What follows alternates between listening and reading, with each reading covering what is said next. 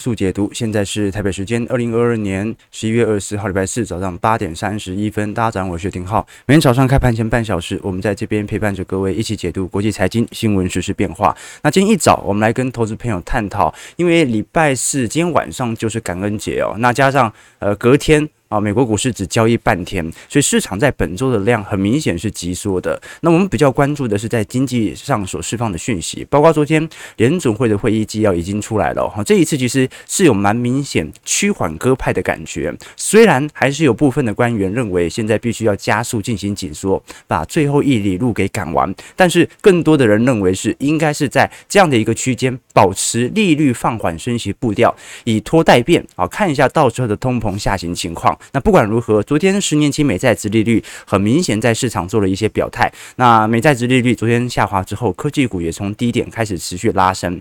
道琼昨天小涨九十五点，特斯拉则是飙涨了超过七点八 percent。你像纳指和费半涨幅都大概有一个 percent 左右。当然啊，昨天还有很多的消息是在呼应这种通膨显著下行的迹象啊，包括我们看到的美国呃最近。呃，初领申请失业救济金人数已经连续三周持续向上。那这一次的数据也表明，联总会内部已经预估明年可能经济衰退是无可避免的，只是在看这个衰退的幅度的严重性。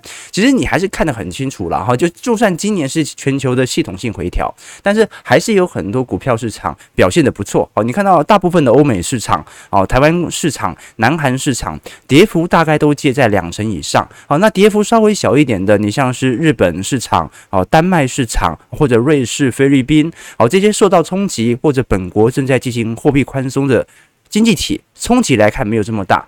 那新加坡跌幅九点四 percent，那跟海外的资金大幅流入新加坡又有关系。好，这个我们都很清楚嘛。哦，现在在整个亚太地区的资金结构有大量的资金正在往新加坡进行输送。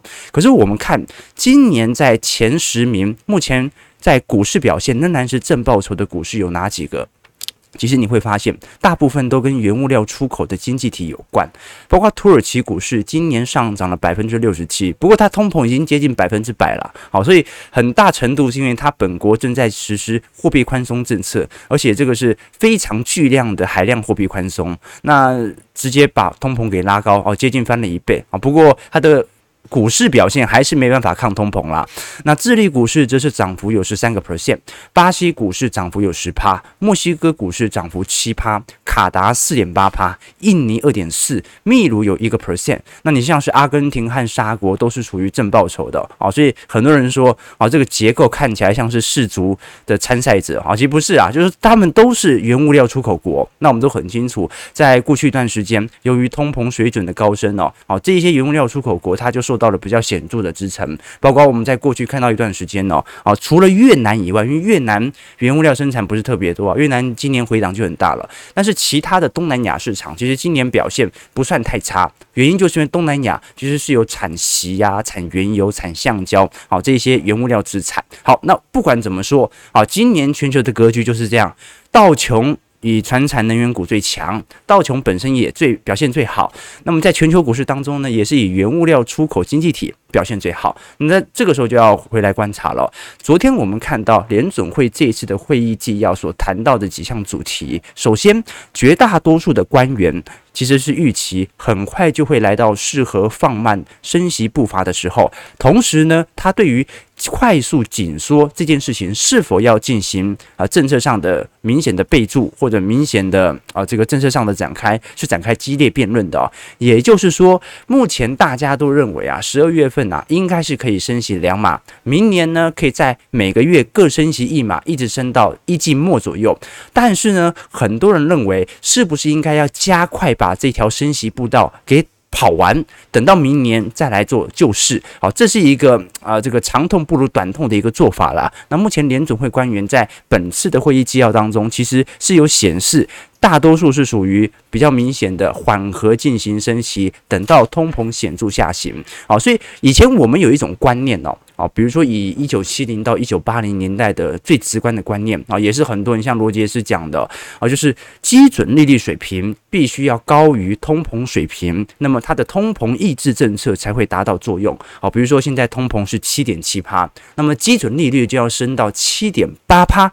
这个时候我们才叫做升息循环正式结束，它可以停止升息了。好，但是联总会很明显在本份报告的做法并不是如此，它的做法更像是我利率就维持在五趴左右啊，那如果通膨没有回到五趴，那也没关系，反正我就是围在五。维持在五趴，那我也不降息，我一直等等等等等等通膨掼破五趴的时候，我再来宣布我们的升息周期正式结束，准备要来降息了。好，这个是联准会当下的一个做法。简单来讲啊，有一点用时间换取空间的感觉。好，所以现在最大的纠结一点就在于哦，那七点七下滑到五趴要多久呢？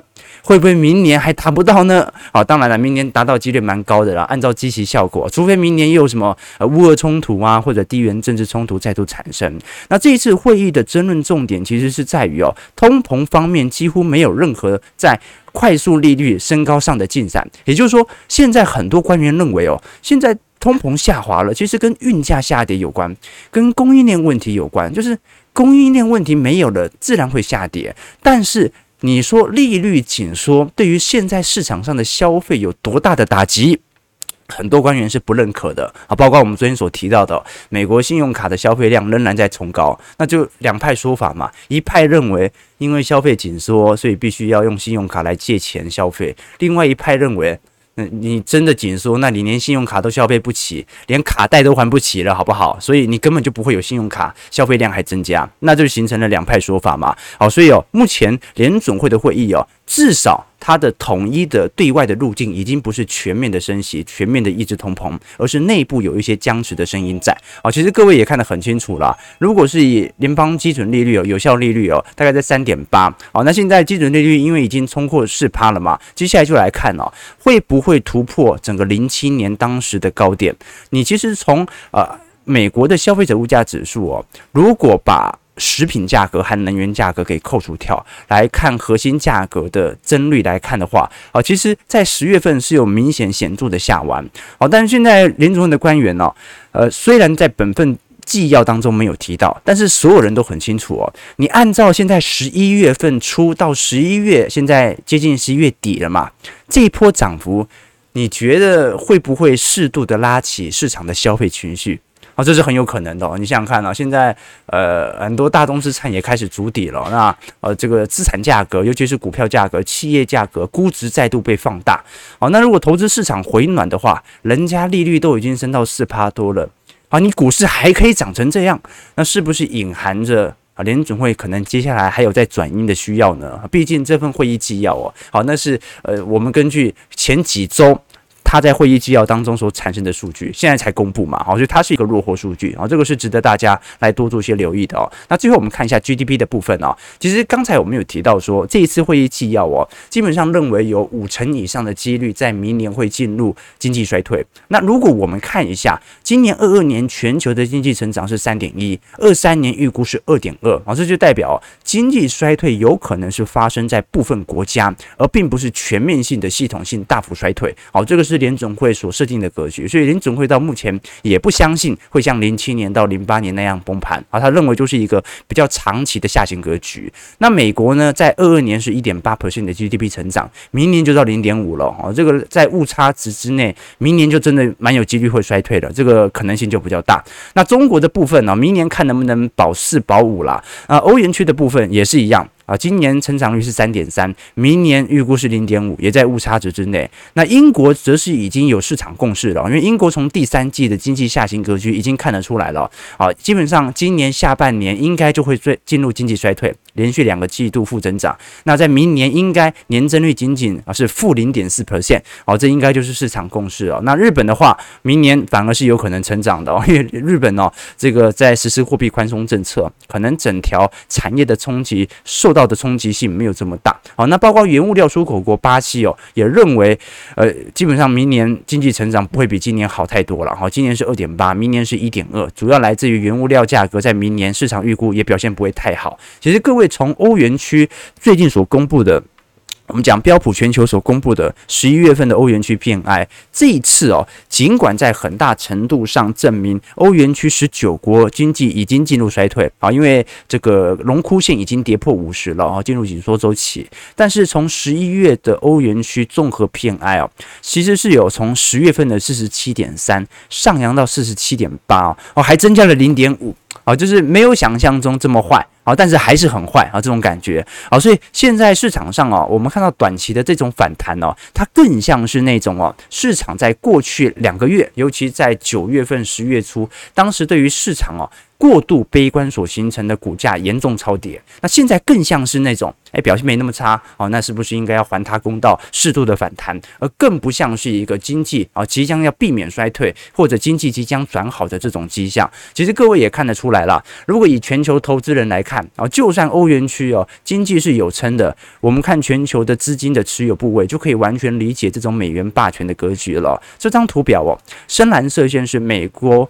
股票以及债券固定收益部门的持有比例哦，那浅蓝色线是欧元区，那这个就很明显了。其实从一八年开始哦，市场流入到美国股市、美国债市的资金量就远远大于整个欧洲市场，而且增量而言，美国的流入速度是不断在加快的哦。这也由于在今年的美元走升格局所吸引全球资产的回流，所以各位可以理解到哦，全球股市哦，接下来还是以美国马首是瞻呐哦。就是说，如果美国进入经济衰退的话，那基本上全球资金也没有去处了，而且可能还被迫要留在美国。原因是因为美元美债是市场上最保本的避险货币嘛。好，那包括我们刚才所提到的英国，因为这一次是欧元区，应该不能讲欧元区啦，讲欧洲市场当中表现最为差劲的经济体之一。那如果我们从呃。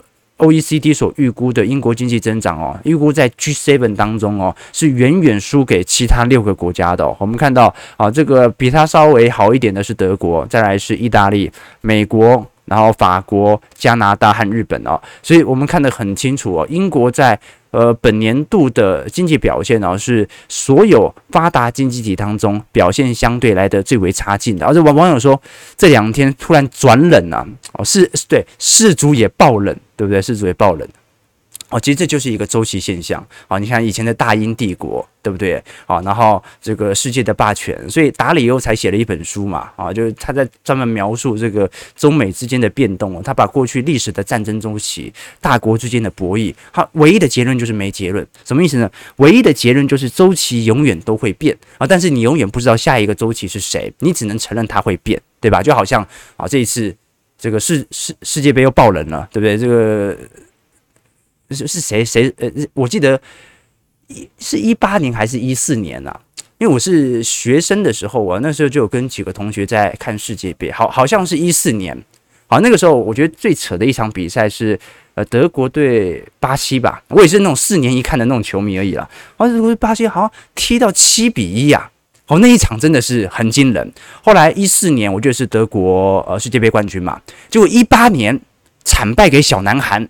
哦，那时候很扯哦。我记得一四年的时候，那时候看很多杂志啊，那时候商周啊、金周刊啊，都做了很多关于这个呃德国冠军的报道啊，说什么德国人呐，啊叫做这个啊坦克大军，这个持持球秒数啊不超过三秒的，一直传来传去，消耗敌方体力哦，啊就想说啊德国这个科学化管理果然厉害，就一八年哎输给南韩啊，对不对？所以看到没有，周期就是这样，周期就这样。然后昨天嘛，昨天输给日本，对不对？所以哦。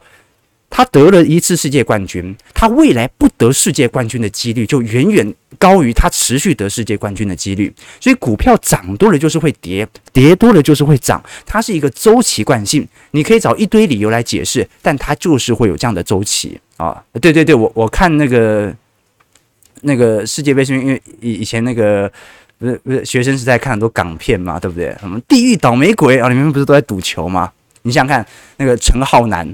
他不是就是在球场被霸凌，所以决定要去当古惑仔的吗？对吧？哦，所以呃，有时候我们可以醒思一下啦，对不对？OK，啊，这个人家说那个沙乌地阿拉伯放假一天，对不对？像阿根廷要工作七天呐。好了好了，我们讲啊，这个天气爆冷，大家注意一下身体哦。好，那世足啊，我们看到这个世界杯爆冷。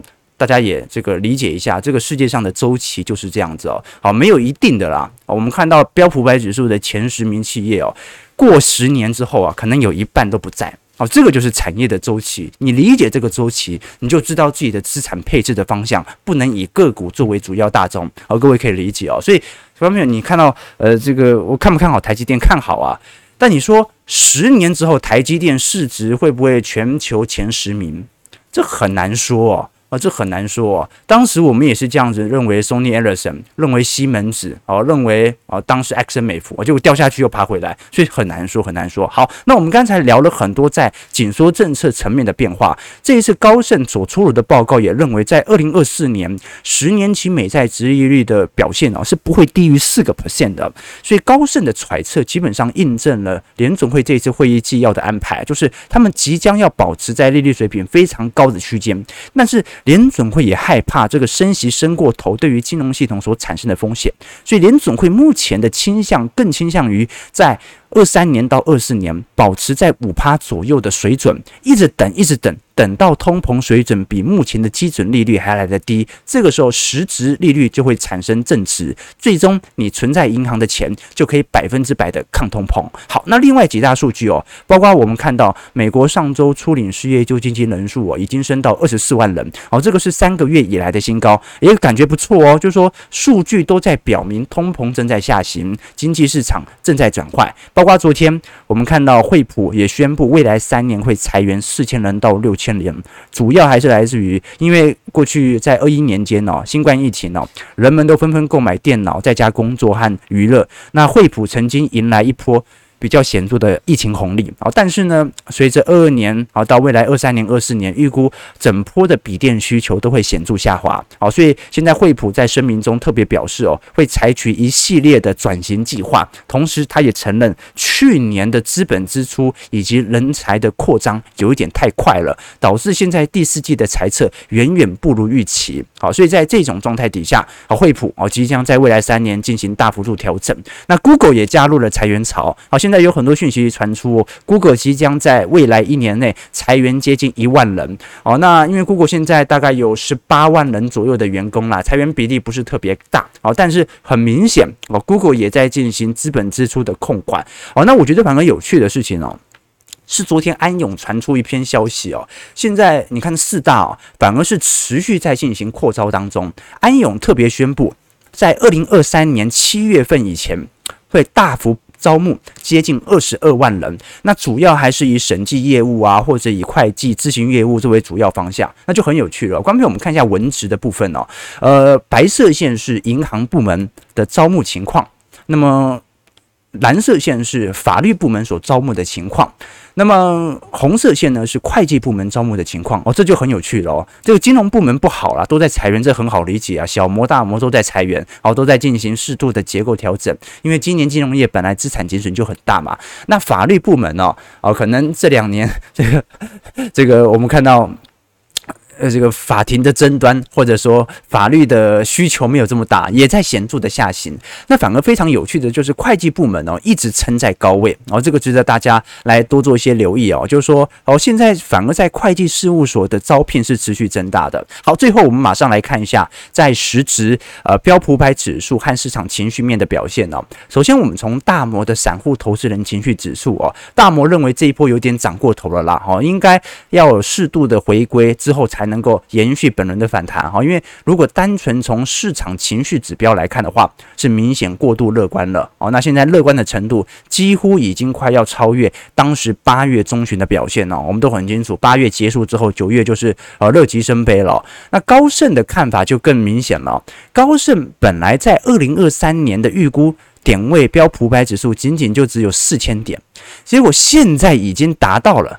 好，当时是认为软着陆可以达到四千点的位阶，现在已经达到了。好，那当时认为硬着陆的话，最杀最重会来到三千一百五十点，然后明年年底会涨到三千七百五十点。所以突然之间，股市完全达到了当前市场的当时在二零二三年的预估值了。好，这个就非常有趣的情况了。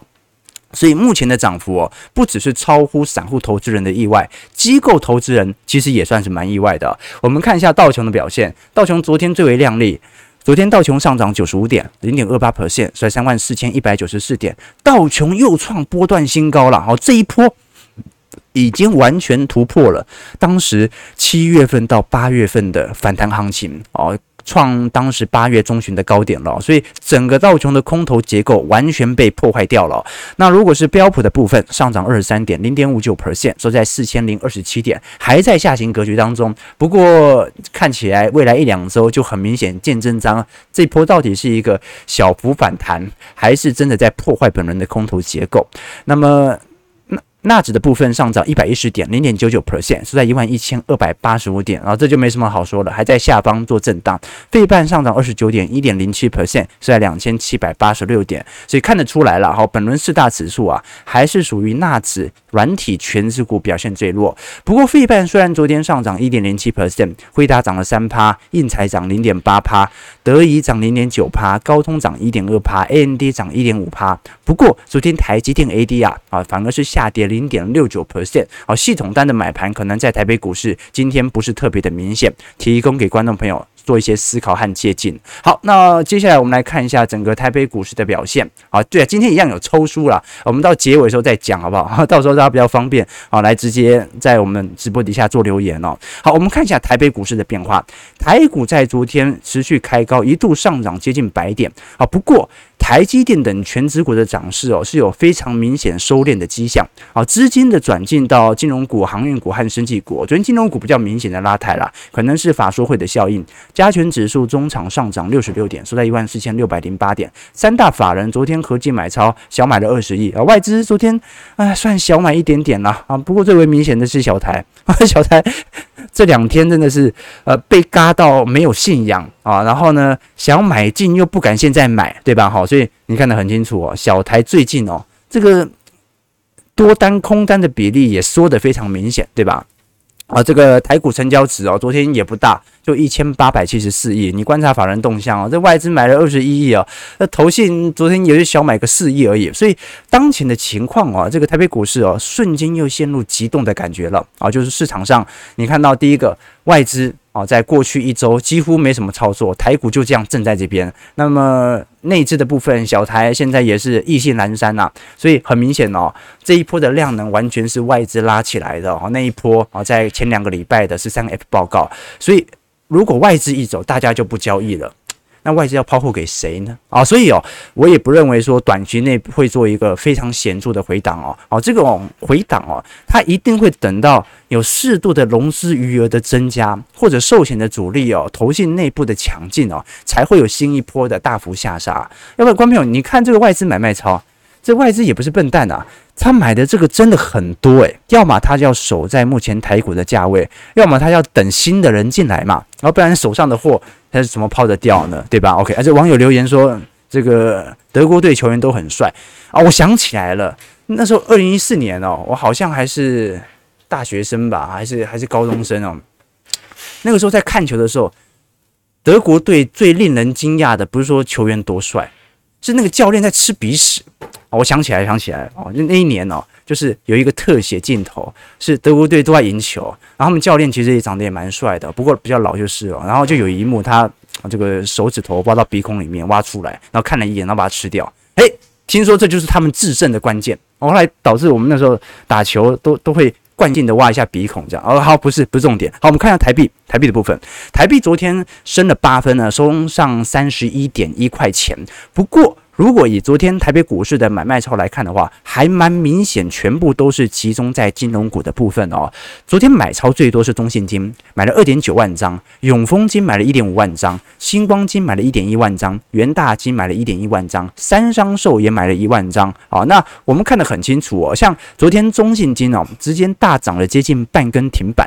那富邦、元大。涨幅也有接近两趴，你像国泰开方、呃上海上银，昨天表现也算是不错啦，然后比整个大盘表现还要好得多。那如果我们看中信金哦，中信金这一波的涨势哦，已经快要逼临到半年线的位阶哦。中信金它有一个好处，就是因为它过去在银行业务和寿险业务是处于各半占营收各半的情况。那它的银行业务又是台湾呃是营收收入最多的银行啊，这远远大于国泰和富邦哦。所以中信银哦，尤其在消金领域哦，是有非常明显的领先的。那么也由于它在银行和寿险部门营收的各半，导致了它本身的跌幅不像是寿险这么重。也不像是那些银行股表现得这么轻，最终他就找到了一个波动没这么大，但是可以稳定赚取资本利得的啊、相关的金控股哦。那我们看到中信金今年前三季的金控获利年减率其实也蛮多的哦，三成九，主要还是产险的认列有一百零三亿啊。不过你看那些寿险哦，哦富邦国泰啊，那个衰退幅度都是 四成五成的、哦、啊，不像是那种寿险作为主要营收来源的金控股跌那么多啦。那如果我们以中信金的 EPS 来做观察，今年肯定是没办法像去年赚这么多哦。那现在最大的比较就是能不能赚得比二零二零年多。哦，二零二零年哦，当时至少在年尾的时候，市场的刺激效果还是有反映在营收的增长的。啊、当时从一九年的这个我们看到呃这个每股盈余大概二点二块哦，二零二零年还勉强维持在二点二块，结果二一年啊、当时金融股大喷发嘛。上升到二点七八块，那二零二二年呢？今年就要看一下能不能守稳当时一九年到二零年的水平了。预估了美股盈余可能会衰退个一成到两成，那到时候就来观察了。因为按照当前的逻辑，中信金呢，它至少不会像是现金股利直接砍半啊，它只是获利稍微少了大概四分之一吧，啊，所以受到冲击没这么大。但是开发金就不同了，哦，昨天开发金召开法说会哦，这一次总经理庞德明呢是特别直接提到。明年配息是有有一些挑战的哦，这个挑战就是因为这开发金现在寿险公司旗下中寿其实都在增资啊，哦，那你增资，你一边要钱，你一边又要把钱给发出去，可能性不高，哦，所以我真的觉得明年哦，呃，金控股为了要保持市场的稳定安定性哦，肯定会发。好，那只是发多发少的问题。那如果你发的现金股利少，那最好就会以股票股利来稀释，但是股票股利最后就会对于股价的稀释程度产生影响。好，今年我们看到开发金前三季的纯益哦，基本上也超过了两百亿元，达到两百零三亿哦，在整体金控当中是排名第四。那其中最为明显的受到冲击是中寿啦。中寿前三季的台北股市部位啊，减少了六百一十九亿哦。虽然股票的投资报酬率还有一成五啊，但那很有可能就是因为呃实现获利表现比较好的股票嘛。而且我们看到中寿上半年的未分配盈余是四百七十一亿啊。还有很多他没卖呢，而且净值下的其他权益哦是负九百二十六亿啊，所以你看得很清楚哦，他没卖的哦，大部分也亏蛮多的。但至少中寿现在的等级哦，如果我们跟其他人寿业、寿险业来做比较，我们看到像是呃中国人寿今年的 Q Q A Q 我是衰退一点一 percent，那么如果是年化呃负增长的话是衰退五成左右，那么国泰的话。那年增长是第三季是衰退七成呐，哦，所以也没表现这么差啦。反正寿险业大家都是差不多惨嘛，哦，就是反正现在红线也不踩了啊，金管会也主动帮助你啊，这个底线延后啊。那在这种状态底下，就很明显了，寿险业肯定不会有系统性风险啊。但问题就是明年现金股利哦，大家就是稍微要有一些这个比较。保守的心态了。好，那另外一家银行法说会就不一样了。我们看到台气银法说。好，台企银哦，这个很明显是在过去金融股当中表现最为亮丽的股票之一。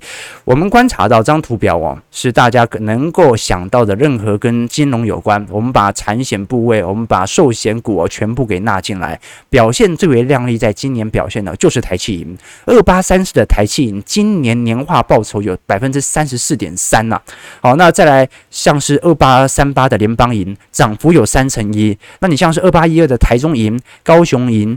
华南金、永丰金、第一金、远东金、第一保、新产都是属于在今年正报酬的，所以今年呢、哦，其实还是有非常多的金融股哦表现非常优异。那大部分都是以银行作为主要营收来源的这些体制的概念股哦。那你像是其他的，好像是寿险啊或者证券啊，表现就不是特别好了。你像是二八八五的元大金，啊，今年跌幅就稍微比较重一点点。那包括呃这个二八八一、二八八二、二八八三，哦这些寿险的国泰富邦。方开发跌势也相对来得重，所以各位可以很清楚知道了，今年虽然台湾升息力度不大，好，但是以这些升息银行概念股本身的资产价格的拉抬效果，还算是特别显著的哦。台企银现在仍然保持在一个非常明显的多头区间，而且前三季的获利水平哦仍然在创高。只不过啊，随着明年景气的走皮，这个借钱的人呐啊，永远会因此而减少了啊。就算他的利息你赚到的利息变多，借钱的人也会变少，所以还是会有适度的冲击的。提供给观众朋友多做一些思考和借鉴。好，我们看台北股市。目前上涨七十七点，呃，整体量能也不大，也不大，一千八、一千九百亿，跟前两天差不多，收在一万四千六百八十五点。好，我们九点零二分哦，最后来跟各位推荐一下一本书哦，哦，这本书叫做《投资高手的获利思维》哦，这本书是一位日本的作家哦，名叫。这个长田纯司，长田纯司哦，他是在日本的大型金融机构的操盘手哦。不过在二零零五年投资股票的时候哦，因为当时做短线操作哦，不幸在雷曼事件当中惨赔啊，最高市值哦曾经蒸发接近一亿日元。所以在惨赔之后哦，他就反省自己的投资心法，而且发现自己对于中长期个股的基本面认识不足，所以他最后写了这本书。好，他是一位很实质的操盘手了哈，在股票市场打滚久了之后啊，呃，弃暗投明，重新回归到长期投资的一位投资人。所以这本书我其实聊的大部分啊，都是属于观念上的一些书籍。不过，呃，他有适度的进行调整，针对散户投资者啊，比如说啊，他认为在呃获利。程程度上哦，你要了解清楚自己所投入的时间跟你在投资上的报酬符不符合啊？他讲了一个很明显散户都会做的事情啦，所以很多投资朋友哦，会为了要获取更多的投资讯息哦，会看大量的财经资讯啊，不管是去做订阅啦，或者是去看杂志啦，每天就沉浸在这些啊财经讯息当中。但是各位还是要很清楚知道哦，长期投资报酬啊，它始终都有一个投资的上限。如果真的年化报酬可以每年三十八到四十趴，让你快速的达到致富的话，啊，这种人哦，他很快就会成为世界首富了啊。但是我们看到嘛，现在全球前十名的世界富豪当中哦，只有一个是搞投资的，而且他还是做价值投资的，那所以他根本就不去呃追求那种三成四成的报酬。那他是谁？巴菲特嘛。好，所以哦，时间的掌握跟你去投入股市的回报。当中是要衡量的，应该是用最少的时间来获取最有性价比的报酬啊，这个是第一点。那投资高手的获利思维这本书哦，其实哦，它是一个非常价值投资、周期投资的思维。所以你虽然叫做投资高手哦，但是你会发现它的年化报酬啊，是帮助大家可以勉强的超越大盘即可哦。所以有时候我会讲说，我们要用大盘来作为周期投资者最重要的思考，就是如果你今年的主动操作啊，绩效比大盘好很多，那就说明你其实真的有主动操作的能力。可是如果你已经很努力了，你发现不管你是择股还是择时啦，你发现你还是今年的绩效输给整个大盘，那其实就说明一点。其实你不太适合做主动投资，你做被动投资，你反而可以省下更多时间来专注你的本业，扩大你的本业收入，来进行资产的复利增长。好，所以这本书其实就是在讲他在过去几十年的操作经验得出来的一些想法，也提供给投资朋友。我觉得读了蛮有收获的。我跟投资朋友讲过，日本人写的书有一个好处，首先薄，第二点呢，写的简洁有力。你就他就是一行一行。一个重点一个重点这样子过去哦，哦，这有时候那种西方文学哦，那写的就比较冗长一点点，就有点看不太懂哦。但这本书啊，其实你读得快一点哦，上厕所的时间是读得完的哦，所以我很很喜欢读这种书哦，就是带一本书哦进厕所之后，哎，这个上完厕所哦啊，废物也排泄掉了，资讯也吸收到了，对啊，多多好对吧？多好，OK 了。好，我们看一下投资朋友今天有没有什么提问啊？OK。这个好，没有惨败啦，就输一分而已哦。诶，是吗？一八年我记得，因为一四年德国是冠军嘛，结果一八年马上就，诶，记我记得惨败，好像输给南韩嘛，我不知道忘忘记输几分，输两分还是输一分哦。OK OK 好 OK，这个莫忘台积电，没错，这就是周期啊，市场总是跌破专家眼镜，没错，市场只有一件事情不会变。那就是跌破专家眼镜啊，但是一定会跌破，好不好？好了，感谢各位哦。今天对啊，北部今天下雨下蛮大的，而且这几天天气真的转冷，所以大家还是要照顾好身体哦。这个天气跟股市一样啦，啊都是缓牛急熊啦。好，就是各位有没有感觉到这个台湾夏天就是真的是一天比一天来的热？啊，明显哦，但是。冬天呢是突然一天就突然转凉了，这种感觉，对吧？哈，这长熊吉牛嘛，长而且长牛吉熊，长牛吉熊。好了，感谢各位的参与啊！九点零六分，如果投资朋友啊，我们今天一样哦，幸福文化会提供两位抽出名额，大家如果有兴趣，可以在我们的平台底下来做留言，留下于你对于这本书的想法，或者对于本节目的一些想法啊，说你要抽书，到时候再请小编抽出呃两位抽出名额送给投资朋友喽。那如果喜欢我们节目，记得帮我们订阅、按赞、加分享，我们就明天早上八点半早晨财经速解读再相见。祝各位投资朋友开盘顺利，操盘愉快。